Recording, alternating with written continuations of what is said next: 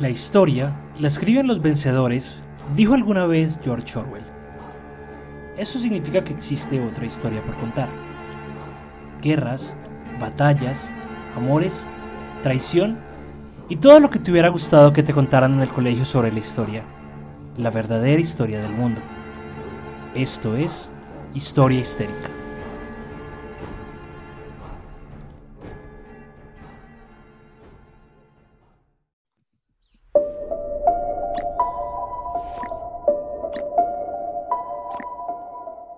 Buenos días, buenas tardes, buenas noches, dependiendo de cuándo y dónde nos estén escuchando. Bienvenidos a Historia Histérica, el podcast en el que dos amigos que no son historiadores, que no son historiadores, te hablarán de historia como te habría gustado que te lo contaran en el colegio, como lo que es, como un chisme. Yo soy Juanse, me pueden encontrar en todas partes como Calavera Barbada, y conmigo está Lina, nuestra Valquiria del Valhalla, ahora con brackets, porque las Valquirias utilizan brackets y la gente está muy indignada por eso. ¿Qué más, Linis? ¿Cómo estás?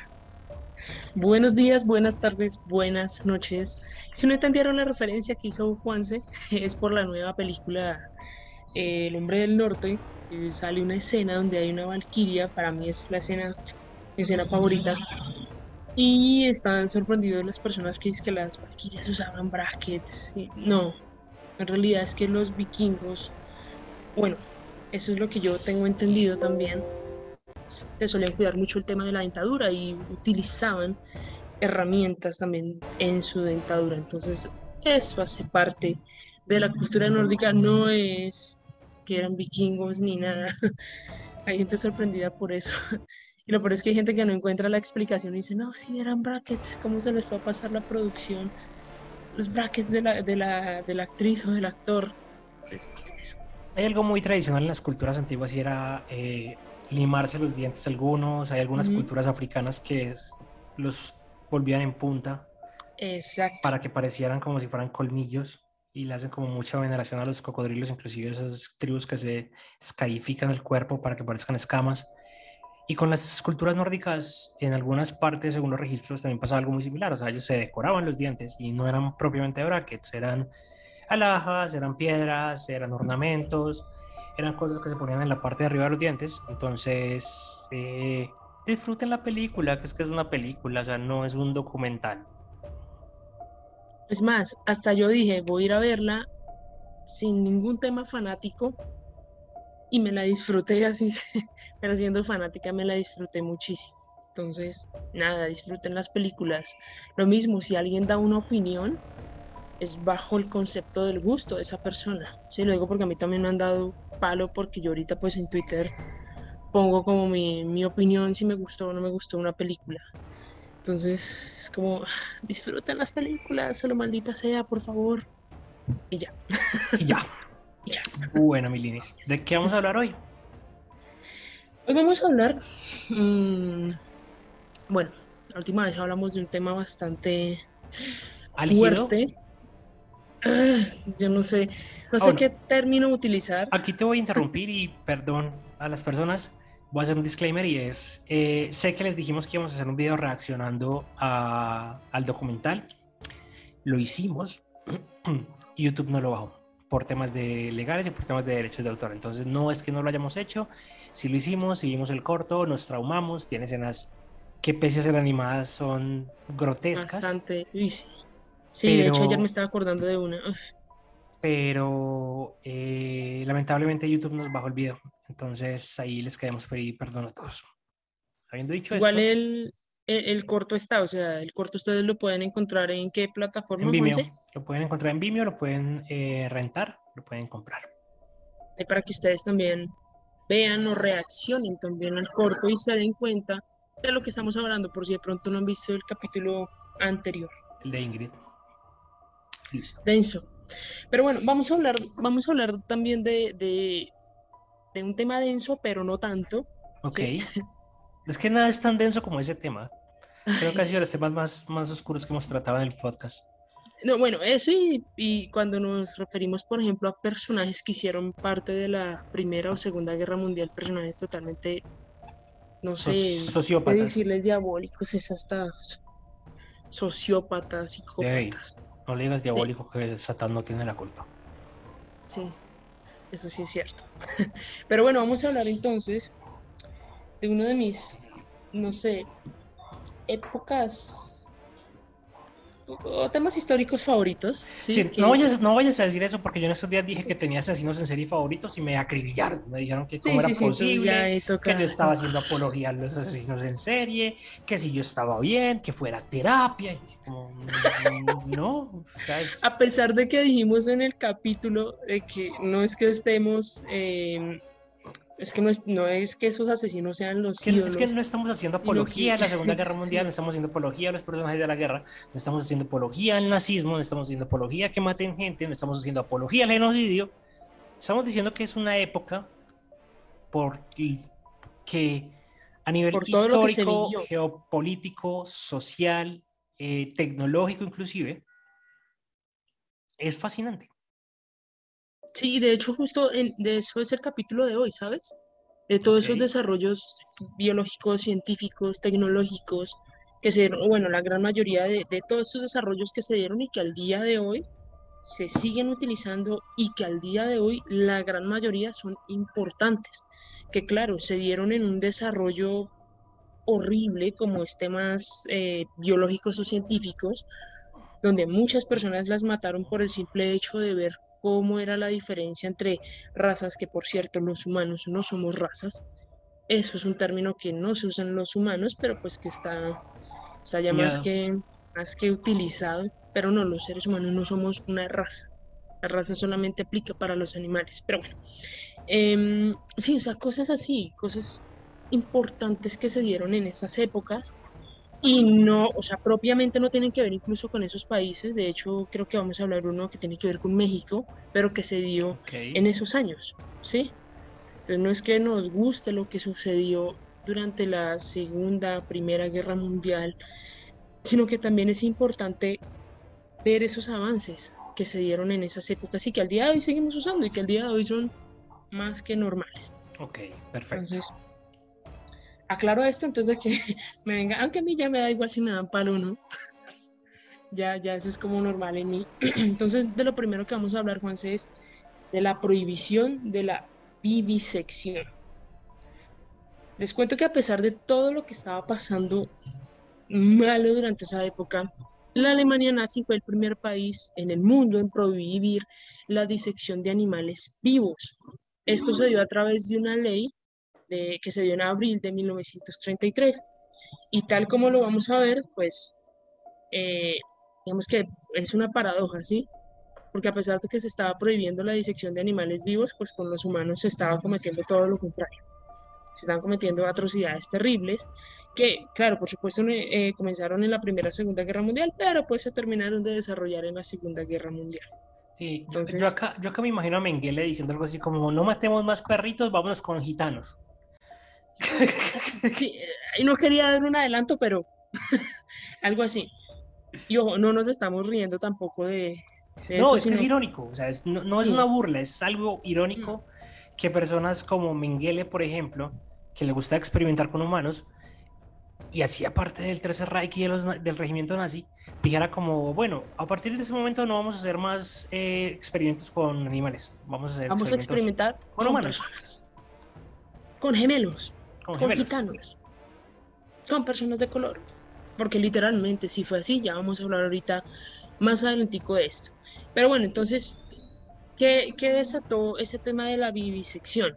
La conservación de los animales. Cuando los nazis llegaron al poder en 1933, se preocuparon mucho por la conservación de especies en el país, especies nativas directamente. Más tarde aprobaron eh, una ley eh, para el tema de prohibir la, la, caza nacional. Digamos que no era como un deporte extremo, pero sí era algo muy normalizado en el país hasta que llegaron los nazis y dieron pare, ¿sí? La ley tiene un nombre alemán que no lo voy a decir porque lo alemán es muy difícil y a mí no me sale nada bien, pero pues sí, o sea, digamos que esta ley lo que hacía era que regulaba cuántos animales podían ser sacrificados, cuáles animales sí, cuáles animales no y también se establecían como por temporadas, ¿sí? O sea, no era que durante el año pudiesen matar cuantos animales quisieran, sino que todo estaba regular. Por supuesto, esto fue cambiando con el tiempo, esta ley se fue transformando a tal punto de que al día de hoy, pues ya no se permite la caza de animales en, en estos países o en, o en países que pertenecieron al régimen nazi. Pero entonces también de ahí, no sé, tengo una duda. De ahí también surge el tema de la prohibición de la caza de zorros y los deportes de caza de animales en Europa, que se popularizó en algún momento, o eso es diferente. Me imagino que sí, la verdad no tengo conocimiento hasta allá, pero me imagino que sí, o sea, derivó de esa ley, ¿sí? Pero aquí volvemos otra vez al tema paradójico, o sea, no estoy diciendo que sea bueno matar animales, yo amo los animales, los adoro, pero dejamos Es de matar animales para Es irónico. Matar personas, lo ideal es que no se mate a nadie, ¿sí? A ningún ser vivo. Movimiento anti-tabaco. Dicen una de las historias que Hitler tenía una adicción por el tabaco, pero que el man la dejó, ¿sí? Entonces, cuando este señor dejó de fumar, comenzó uno de los movimientos de tabaco. ¿Cuáles eran? Incrementar el precio del tabaco, ¿para qué? Para que la gente dejara de consumir. Los nazis prohibieron fumar el tabaco en restaurantes, en transportes públicos y regularon mucho la publicidad pues, de, este, de este elemento. Todo esto pues precisamente contribuyó a que las estadísticas de consumo del eh, de tabaco en el país disminuyeran, ¿sí? hasta 749 cigarros por persona en un año. Esto se dio en 1940.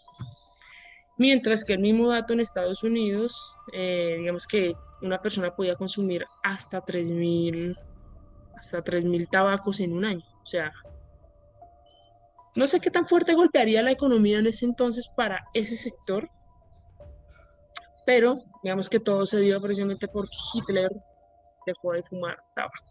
Ok. Esa es una de las, de las creencias, ¿sí? Y la otras gente en el creencias. frente fumando como locos para no morirse de frío. Sí, sí, sí. Otra de las creencias es que era por temas de la industria, que estaba saliendo mucho más caro, pero digamos que aquí nos basamos es como en lo que más habla.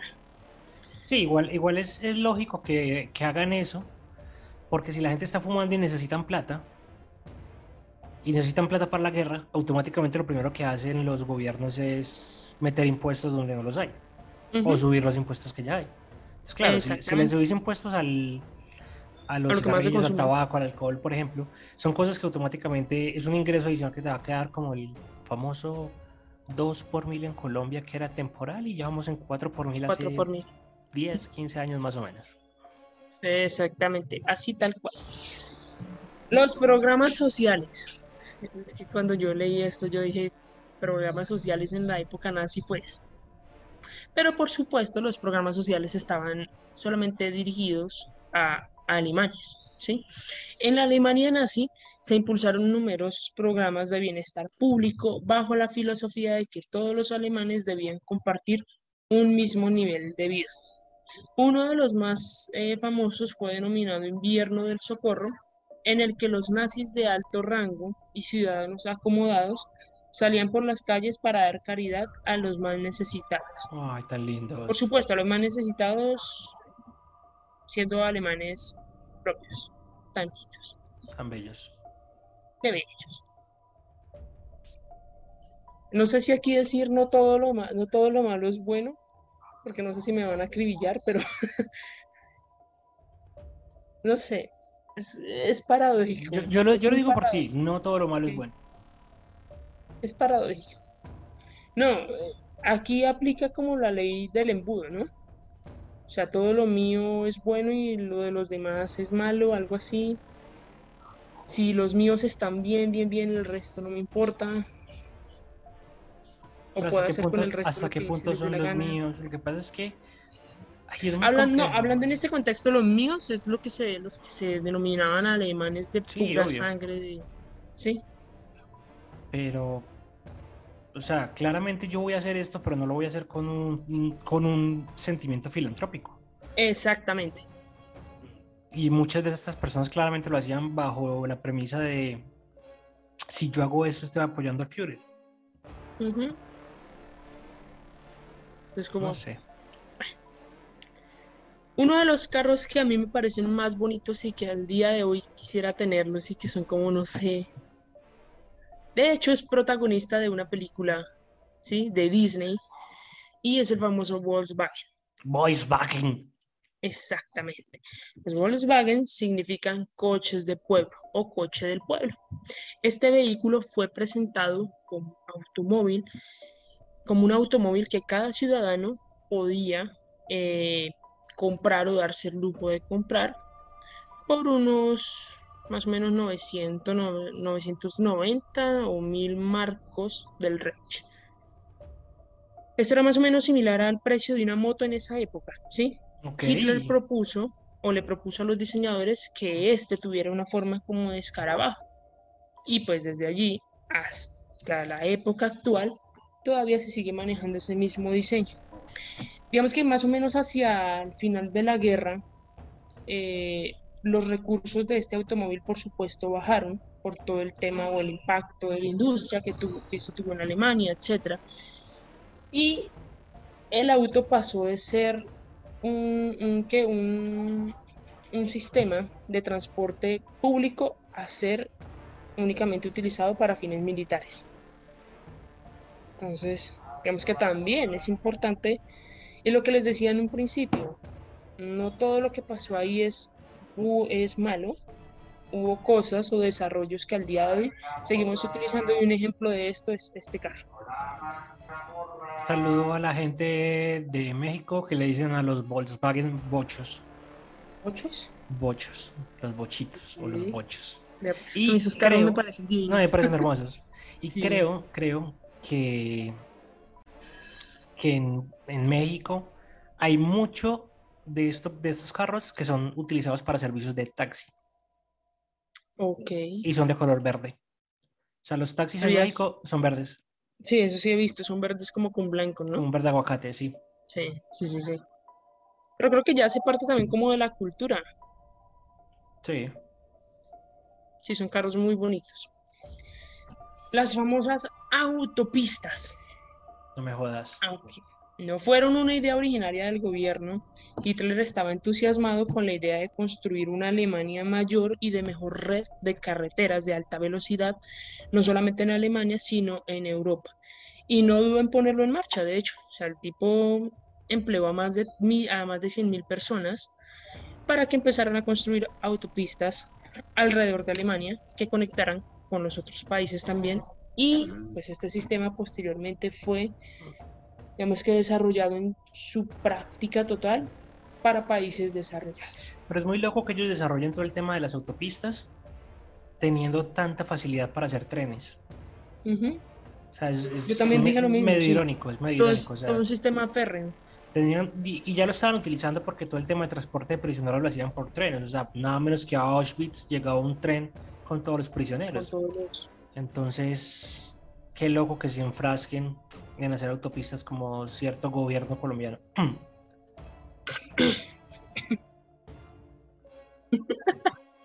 Ay, Dios mío, no, no hablemos de, de Colombia, que Colombia es un chiste. Somos un chiste mal contado. Sí. El padre de los cohetes modernos. Wegner. ¿sí? El hombre que inventó los cohetes, como los conocemos hoy en día, el que tú acabas de decir, fue miembro del partido nazi, ayudó a los alemanes y a Estados Unidos en el uso de los cohetes durante, durante y después de la Segunda Guerra Mundial. Y pues finalmente se convirtió en ciudadano americano. ¡Wow! Eso lo odio. Deberíamos hacer un episodio de eso. ¿Tú sabes, ¿Tú sabes cómo se llama eso? No, pero en mi contexto, en mi léxico, perdón, lo llamaría y fue tantas. No, no, no, pero es que eso existió. Se llamó la operación, la operación Paperclip. Ok, no, no o sea, tenía el, ni el idea. paperclip es el, pues, el, el clip, clip de papel. Sí, sí, Entonces, la operación Ujú. paperclip fue algo que hizo la CIA, que cogió un montón de científicos nazis Sí, sí, del- sí. de, sí, la, de la Alemania de la Segunda Guerra eso. Mundial. Y lo que hizo fue que les borró todo el expediente y se los llevó a trabajar a la CIA. Y Sí, no sí fue eso. solamente Wegner, o sea, fueron un chocorro montón de gente. Y de ahí parte todo el tema de la carrera espacial. Sí, sí leí eso. No sabía que se llamaba así, pero sí, sí había leído eso. De hecho, eh, muchas personas, bueno, muchos científicos que experimentaron en Japón precisamente con personas, también la, la CIA hizo esto. De hecho, yo lo leí fue con temas de, de científicos japoneses, que fueron una, una, cosa horrible. Pero bueno, básicamente el, el mayor logro de este señor, ¿sí? Fue sin duda el desarrollo del, cohete, del cohete perdón, Saturno B, que ayudó al hombre a tocar por fin a la luna en julio de 1969. Entonces, chévere, ¿no? digamos tú puedes cometer atrocidades, una cosa, la otra, y venga a otro país y te borra el expediente y te vuelvas una persona importante para la historia, pero para la historia de ese país.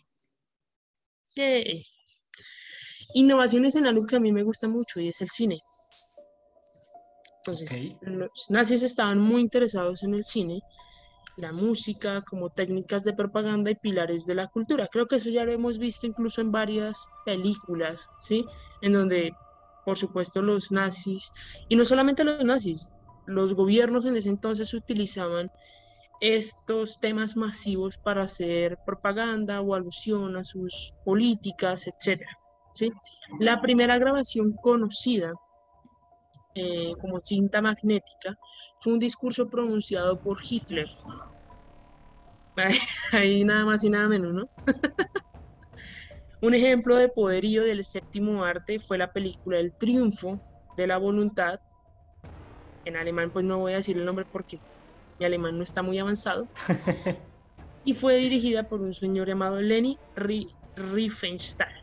Les digo, mi, mi alemán no está muy avanzado. Bueno, esta película o este, este film muestra precisamente todo el desarrollo del Congreso del Partido Nacionalista en 1934.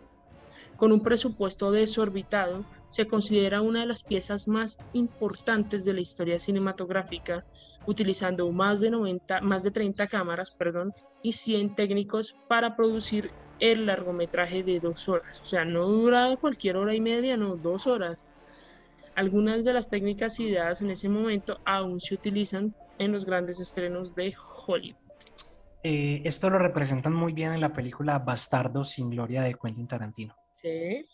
Donde hablan de toda esa industria cinematográfica que había detrás para hacer propaganda, porque ellos no lo hacían de bacán, no lo hacían como de, ay, sí, hagámoslo por el pueblo. No, o sea, ellos lo hacían puro y duro por tema de propaganda demostrar el avance del Reich, demostrar el avance de los alemanes, demostrarse como una raza por encima. Eso es, súper interesante. Digamos, si ustedes no son de, de, este tipo de cine, sino, por ejemplo, les gusta más el tema de, de los superhéroes, ¿sí? Yo casi no soy de cine de superhéroes, pero últimamente sí estoy viendo bastante, tú sí, ¿sí? Y en la primera película de, del Capitán América, de hecho, ¿sí? hay unas escenas donde muestran precisamente toda la parte cinematográfica y lo que era el Capitán América y todo eso. Entonces, ahí pueden ver un ejemplo alusivo a lo que estamos diciendo. Claro, está desde la parte de los Estados Unidos. Pero es que el, Capitán América también nace, o sea, el origen del Capitán América, hasta donde yo sé, también nace puro y duro por temas de propaganda el Capitán América nace como en los 30, en los 40 y nace única y exclusivamente como función de pelear contra los alemanes. Y por eso es que el gran enemigo del Capitán América es Red Skull, que es un alemán y manejan el Hydra y el Hydra que es como una apología y demás.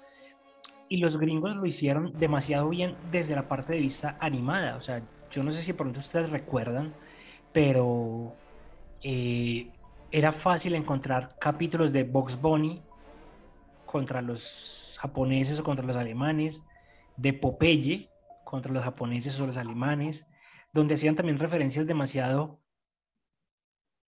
transgresoras para esa época, pero que actualmente lo podemos ver como un poquito racista, porque ponían a los japoneses o a los alemanes como con facciones demasiado exageradas. Y sí, yo sé que eran el enemigo y todo el tema y toda la cosa, pero es que una cosa es la sátira y la caricatura y otra cosa es la forma en cómo se representan ahí. Inclusive esos capítulos no son fáciles de encontrar justamente por lo mismo y por la sanción social tan horrible que hay hoy día con todos estos temas. Exactamente. Entonces, de hecho, Mujer Maravilla también se, se desarrolla en un contexto, no me acuerdo si es Primera o Segunda Guerra Mundial. No, pero es posterior, o sea, porque lo- el origen de la segunda, de la Mujer Maravilla realmente es un origen medio mitológico. Porque ella es hija de los dioses y es una Sí, sí, sí. amazona y toda la cosa. Solamente que como ella ha estado en tantos periodos de la historia, ha participado de diferentes conflictos bélicos, entre ellos la Primera Guerra Mundial, que es el que la película Wonder Woman, la, la primerita que salió de DC, Sí, sí, sí. está ambientada en la Primera Guerra Mundial. Ok. Entonces, bueno, es un ejemplo para que ustedes vean cómo también el cine influyó y aún al día de hoy Por parte y parte. por parte y parte, exactamente. Contribuciones en la moda. En la moda, en todo lo que Hugo Boss. usamos. Algo así, sí. Todo lo que usamos al día de hoy. No hay más que echar un vistazo a nuestro alrededor para encontrar vestidos, eh, bueno, vestigios también, que se utilizaban en la época nazi y que al día de hoy se siguen utilizando y que al día de hoy se siguen propagando, etcétera, etcétera. Tonos grises, tonos negros, botas de cuero con suelas gruesas, que son las que yo utilizo bastante. Eh, abrigos de piel, sombreros de pico, fueron algunos ingredientes básicos que se utilizaban en la época, pero que al día de hoy todavía seguimos utilizando, ¿sí? Como curiosidad, el fundador de Adidas, Adolf de Leiser, bueno, también Dazzler, fue nazi, Dazzler, Adolf Dazzler. Sí, ese tú, tú, tú eres el que me corrige a mí en los nombres. Tú eres mi traductor. Eh, lanzó unas zapatillas durante la guerra y se las ofreció a atletas americanos y, los, y a los alemanes durante los Juegos Olímpicos de Berlín. El reconocimiento llegó cuando Jesse, Jesse Owen ganó la prueba de sprint con las zapatillas de Adolf. No termina ahí la cosa porque su hermano Rudolf Leiser, bueno, tú, tú, tú, tú me corriges, Dazzler, el más ardiente de los dos, fundó, perdón, eh, la empresa deportiva Puma y otro reconocido nazi fue Hugo Boss. No, es que basta con ver los uniformes de la Gestapo, de la SS, de los altos rangos.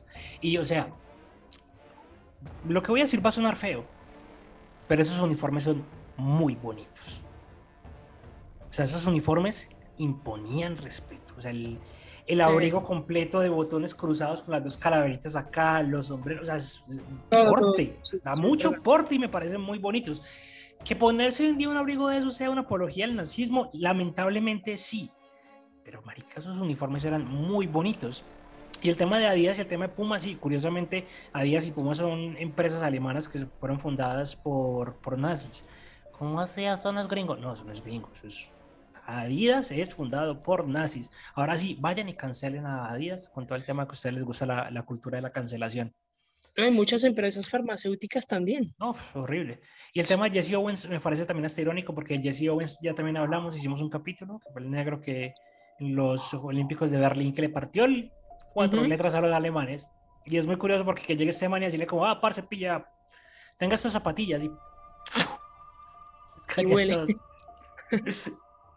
Curioso. Entonces sí, no, hay muchas, no, hay muchas empresas y todo que, que se dieron en, en- ya sea en la Primera o en la Segunda Guerra Mundial y cancelarlas no podemos porque al fin y al cabo son empresas que también son al día de hoy importantes. Repito, muchas empresas farmacéuticas, ¿sí? Hacen parte de ello o, o hicieron parte de ello también. Entonces la cultura de la cancelación me parece una pendejada, pero pues Cada quien con su cada cual. cada quien, cada, cada- como dicen por ahí, cada tiesto con su arepa. Cada loco con su tema. Avances médicos. Aquí es donde comenzamos con la controversia, ¿sí? Eh, ya, bueno, si ustedes son amantes de la historia, me imagino que sabrán qué tipos de avances. Hay muchos documentales en YouTube, yo los invito a que los vean, que lean del tema. Estoy pensando en hacer precisamente, o bueno, abordar este tema más amplio, pero es que de verdad hay unas cosas que son complejas. Esto lo abordamos muy por encima en el capítulo de, bueno, uno de los capítulos que nosotros hicimos de la Segunda Guerra Mundial.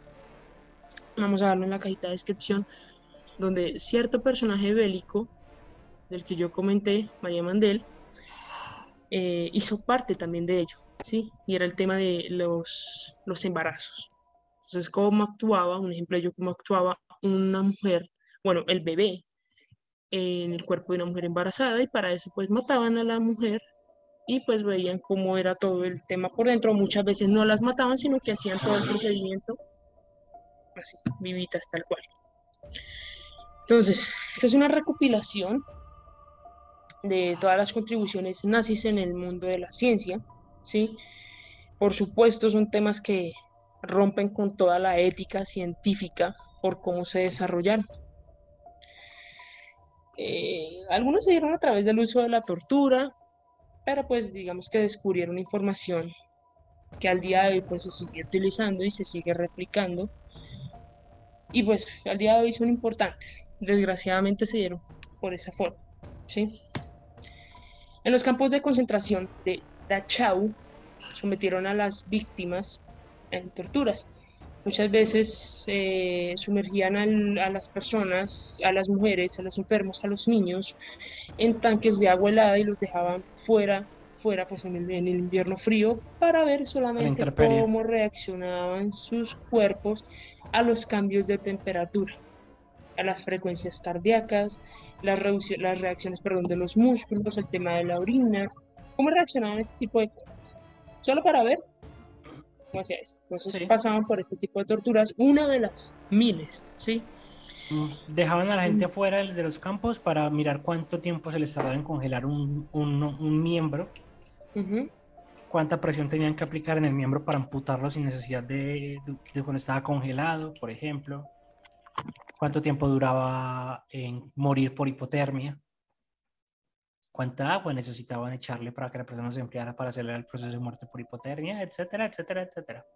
Cómo reaccionaba el corazón también en ese momento. Y bueno, esas cosas. De 1933 a 1945, la Alemania nazi llevó a cabo una campaña para, entre comillas, limpiar la sociedad alemana de las personas que se percibían como, eh, digamos que fuera del tema biológico de la salud en la nación. Entonces los nazis obtuvieron, perdón, ayuda de médicos, de genetistas, de temas incluso psiquiátricos, psicológicos, antropológicos, para desarrollar todas las políticas de salud racial. Entonces, estas políticas iniciaron con la esterilización en masa de muchas personas en hospitales y otras instituciones. Y básicamente esto ayudaba a exterminar a los judíos de Europa. Espera, espera, espera, espera. Esa parte no me la sabía. O sea, los alemanes esterilizaban a las personas. Ayudaron, contribuyeron al tema de la esterilización, porque más adelante se desarrolló el tema como lo conocemos hoy en día.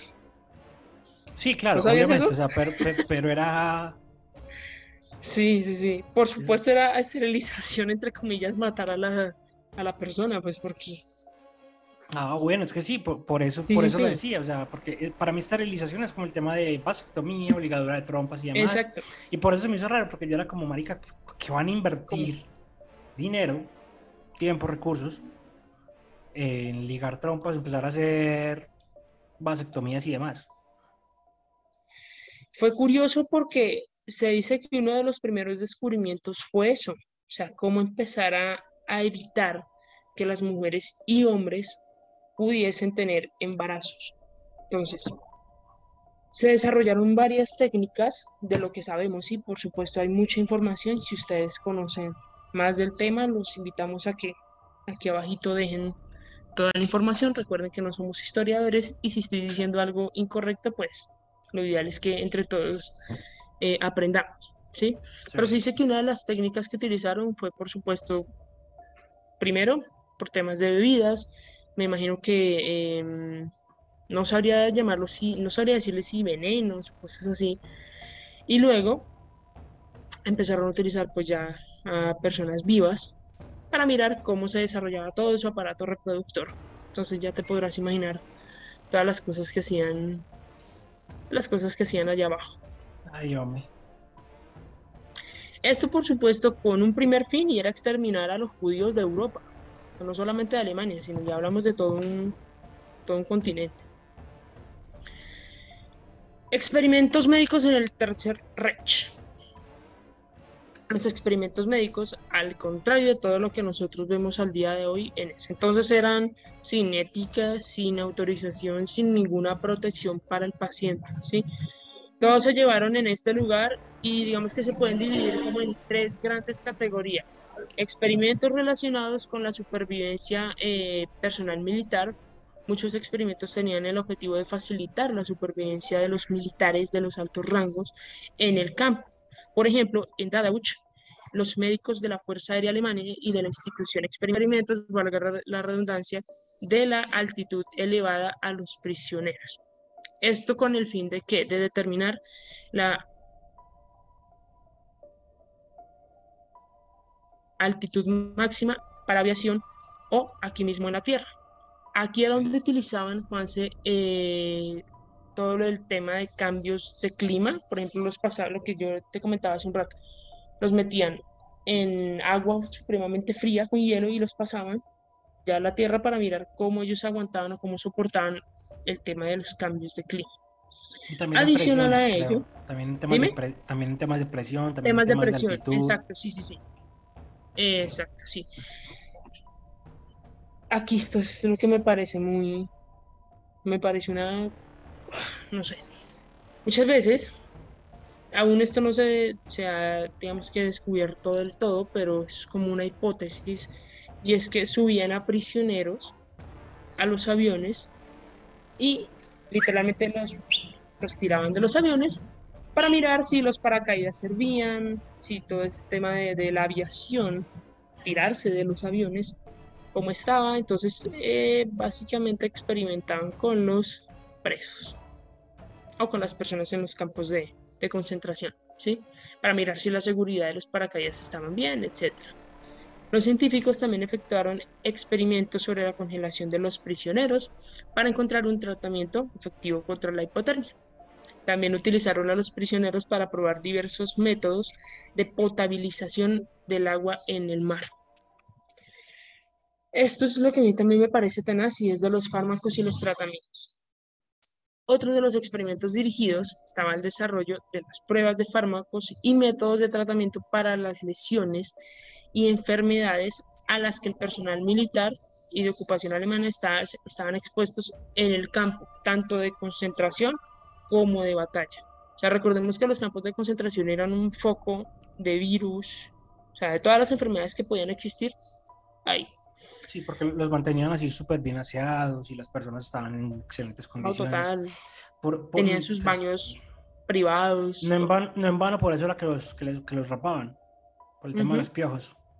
Exacto. Es sarcasmo, si no vayan a pensar ahora que de verdad estamos diciendo que los tenían en buenas condiciones de, de salud. No, para nada. no, sí. Entonces, eh, Varios científicos usaron a internos de los campos de concentración para probar compuestos de inmunización y anticuerpos para la prevención y tratamiento de enfermedades contagiosas como la malaria, el tifo, la tuberculosis, la fiebre tifoidea, la fiebre amarilla y la hepatitis infecciosa. los campos, los doctores, perdón, de los campos de concentración hicieron experimentos con injertos óseos y probaron la eficacia de los fármacos recién desarrollados a base de sulfas. Bueno, sulfan, sulfanilamidas. O sea, infectaban a las personas para ensayar tratamientos. Qué lindo. O sea, es como, digamos que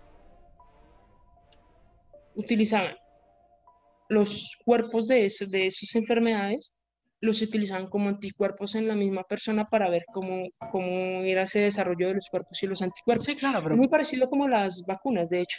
Sí, pero o sea, ni de cerca. No. O sea, ni de cerca porque digamos que en este momento el tema de las vacunas, sí, o sea, te están inyectando básicamente eh, el, el, anticuerpo, la, el virus es una porción muy pequeña y bla.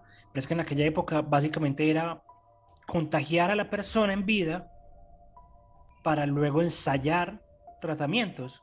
Que muchas veces esos tratamientos ni siquiera eran vacunas, muchos tratamientos eran como, no, eso échale agua, eh, échale agua fría y babas detrás de las orejas, pues porque estaban literalmente ensayando. O sea, si había una industria química bastante fuerte pero créanme que el foco no era la industria química porque estaban en medio de una guerra. Exactamente. En varios de los campos de concentración se expuso a los prisioneros a los gases fósgenos y mostaza para, para poder probar diferentes antídotos y pues por supuesto que a, la cúpula, a la cúpula militar no les hiciera daño estos gases.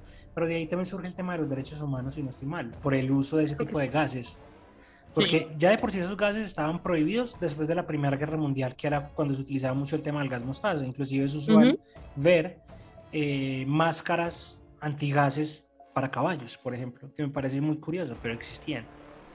Y después de la Primera y Segunda Guerra Mundial, todo el tema de uso de armas químicas está prohibida por estatuto de la ONU. Exactamente. Entonces, experimentos para el avance de las metas raciales e ideológicas nazis. Mm, aquí vamos también a un tema... Decisión final. Aquí vamos a un tema bastante... Bueno, todo lo que tiene que ver con los nazis es controversial, bélico, pero aquí era cosas tan, tan sencillas que vemos hoy en día, o sea, cosas tan normales, pero en ese entonces, pues lo veían como algo científico. Entonces, esta, en esta categoría los médicos pretendían hacer un avance o explicar el tema, de, el tema racial, ¿sí? Entonces, si tú eras gitano, por ejemplo, ¿sí? Te mataban, miraban tu interior, ¿qué te hacía a ti gitano a ti? ¿Y cuáles eran eh, como tus cambios en el cuerpo? Por ejemplo, a, a, diferencia de una persona, no sé, que no era gitana. Pues también mataban a esa persona y miraban qué diferente tenían, cómo podían actuar, que, o sea, es, que, es que es hasta, hasta ilógico explicarlo, pues porque el tema gitano es más una ideología y una forma de creencia. Sí. También asesinaron, por supuesto, a muchos gemelos, trillizos, mellizos, para mirar cómo se comportaban uno al otro. ¿Sí? Si tenían las mismas características por dentro, cosas así tan sencillas que al día de hoy podemos ver como... Pero Mengel dio un pasito más allá con los mellizos, con los gemelos.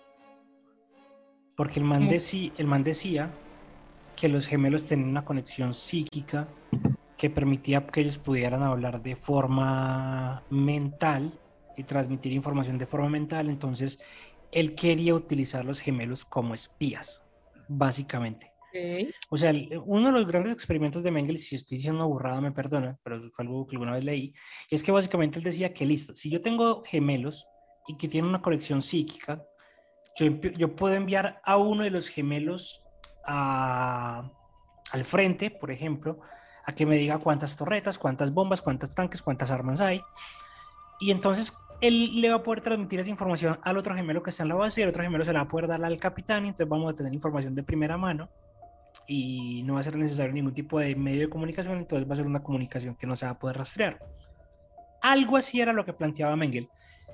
Entonces, lo que él hacía era que experimentaba con gemelos, pero por medio del dolor. Entonces, él tenía a un gemelo en una sala y a otro gemelo en otra sala, entonces él empezaba a viviseccionar literalmente al gemelo que tenía en una de las salas para ver si el otro era capaz de sentir el dolor que estaba sintiendo uno de los gemelos que estaban acá.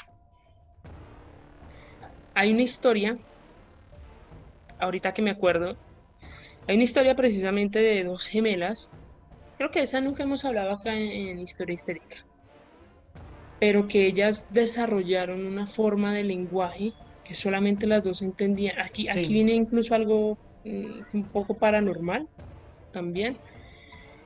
Y no sé, era una cosa loquísima, porque decían que las dos debían morir para mirar si efectivamente el cuerpo, los cuerpos de ella todavía seguían aquí en la tierra. O sea, vamos a, voy a investigar un poco más de ellas. Ahorita no tengo el nombre presente. Sé cuál, es. Ah, ok, ok. cuál es ese caso. Pero, sí, o sea, y, lo, más, lo más lindo de Mengel es que termina la Segunda Guerra Mundial, el man se va para Brasil y el man en Brasil termina su vida como un ciudadano ejemplar. Sea, el tipo llega a Brasil, llega bajo una nueva identidad, se ubica en un barrio, eh, pasa desapercibido. Curiosamente, espérate, curiosamente, al lugar de Brasil donde él va es el lugar del mundo donde hay más registros de gemelo, de gemelos y de mellizos por habitante. Curiosamente. O sea, Que lo escoja de esa forma es raro, pero bueno. sí, ya sabemos por qué. ok, vale, vale. El man muere. Pero... Espérate, el, esto es lo más curioso de todo. El man muere. Sí. Y entonces llega la gente como así como, ay no, qué pesar del señor alemán que llegó acá después de la guerra. Vamos, vamos a, a, vaciar la casa del man como para sacar todas las pertenencias y no sé qué, no sé qué. Y es ahí cuando se dan cuenta que él era Mengele. Ok. O sea, el man, llega, el man llega a Brasil bajo una nueva identidad y toda la cosa. Y solamente cuando él muere es que es como que, ah, marica, es que este man era así. Ah, marica, es que era alto rango. Ah, marica, es que era. Ay, fue puta, es que era Mengele. Este man asesinaba. O sea, qué cosa tan. O sea, no, mi vecino, mi vecino hizo parte de la Segunda Guerra Mundial. No, y, y, todo el mundo decía, no, es que era un tipazo y saludaba a todo el mundo y no se metía con nadie. Y Ok, pero bueno, este señor también, o sea, no solamente experimentó con los gemelos, sino lo que les decía, con, eh, más específicamente con romaníes. ¿sí? Ah, sí. Era para determinar cómo actuaban las diversas razas, pero cómo actuaban eh, frente a enfermedades contagiosas. O sea, era como, sí, por ejemplo, no sé, los romaníes eran más propensos a tener ciertas enfermedades que otro tipo de, de población. No hablemos de razas porque recuerden, las razas en los humanos no existen. Y también pues para mostrar como esa superioridad racial judía, ¿no? Como que a los judíos... Eh, perdón, aria, perdón, sí, sí, sí. Y esa inferioridad racial judía que a los judíos sí les podía dar cualquier enfermedad y a los animales no. Por supuesto, se fueron experimentos horripilantes, sobre todo en Auschwitz, en, en, en otros campos de concentración, estaba pensando también hacer un capítulo de eso, expandir un poco más ese tema. Lo que pasa es que sí es un tema denso y no sé si YouTube lo acepte. Y pues está otro código que se llama el código de Nuremberg. De Nuremberg. Se, se dio a través de los diferentes descubrimientos de campos de concentración y, por supuesto, descubrimientos para los judíos. Entonces, Aquí fue donde, aquí digamos que se divide en dos, ¿sí? Eh, se dio un documento, salió un documento con todas las torturas que le hacían a los judíos, y no solamente a los judíos, sino a personas de, otros, de otras poblaciones durante el holocausto, y pues el código lo que hacía era que incluía principios del consentimiento informado, como las obligatorias de investigación, la parte científica, lo que debían hacer los médicos, que era lo que no debían hacer, entonces, sería bueno también hacer un capítulo de esto, o explicar todo lo que hablaba del código. Sí, es que de eso inclusive hay algo que se llama los juicios de Nuremberg, si no estoy mal. Porque lo que yo tengo entendido es que el código de Nuremberg básicamente fue un compilado de documentos donde se establecían exactamente cuáles fueron aquellas cosas que se hicieron durante la Segunda Guerra Mundial que no se deberían volver a hacer. A nivel de crímenes de guerra, a nivel de experimentación, a nivel de cuándo es válida una experimentación en seres humanos y cuándo no. Pues porque hay cosas que sí o sí se tienen que experimentar con los humanos. Pues por ejemplo la vacuna. O sea, la vacuna no se puede aplicar en humanos si no se ha hecho un piloto en humanos.